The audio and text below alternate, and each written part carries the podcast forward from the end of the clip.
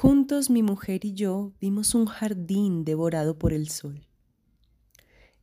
En su vano clamor de las lluvias, las flores exhiben una belleza trágica, encendida. Oponen a la muerte su único poder, la belleza. Cuando la muerte las vence, han acotado en el combate su energía, la delicada potencia de su ser. En ese instante de sed suprema, de ansia de inmortalidad, la flor se yergue solitaria proclamando su rebelión.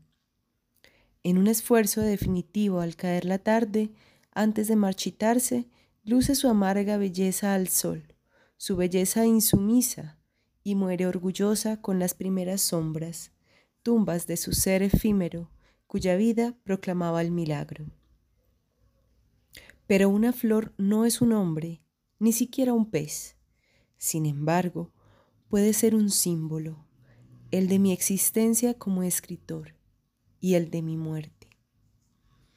De la muerte se dice que es tan natural como la vida y que nada hay que hacer contra el destino.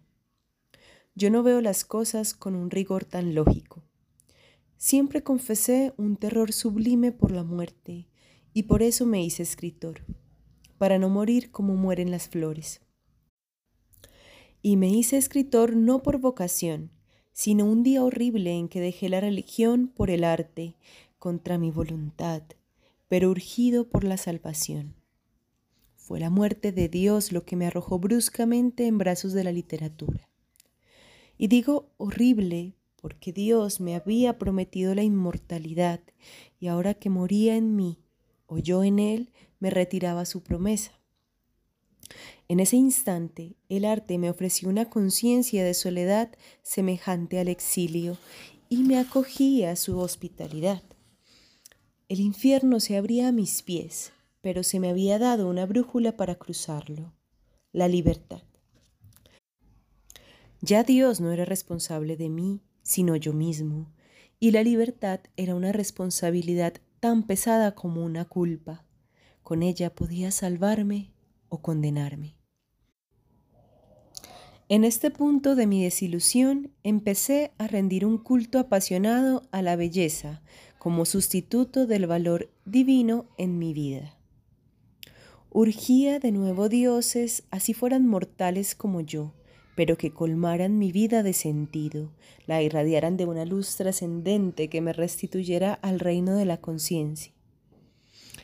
En esta mutación de mi alma inmortal en alma trágica, se me reveló por primera vez mi devoción a la tierra de la que había vivido separado y di el salto desde mi soledad metafísica a la solidaridad prometida por el amor al mundo y a sus seres vivientes.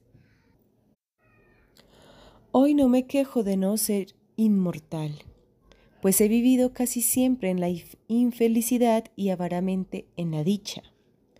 Solo libre, cantando las glorias del mundo, cruzo el desierto. Consiento mi vida como un milagro y sobre ella escribo, pues la vida es siempre lo único nuevo bajo el sol. Mi literatura es algo más que palabras es mi errancia por el silencio. Poeta o eterno de algún modo, en lo alto y en lo profundo de mi muerte, existo. Y eso me basta.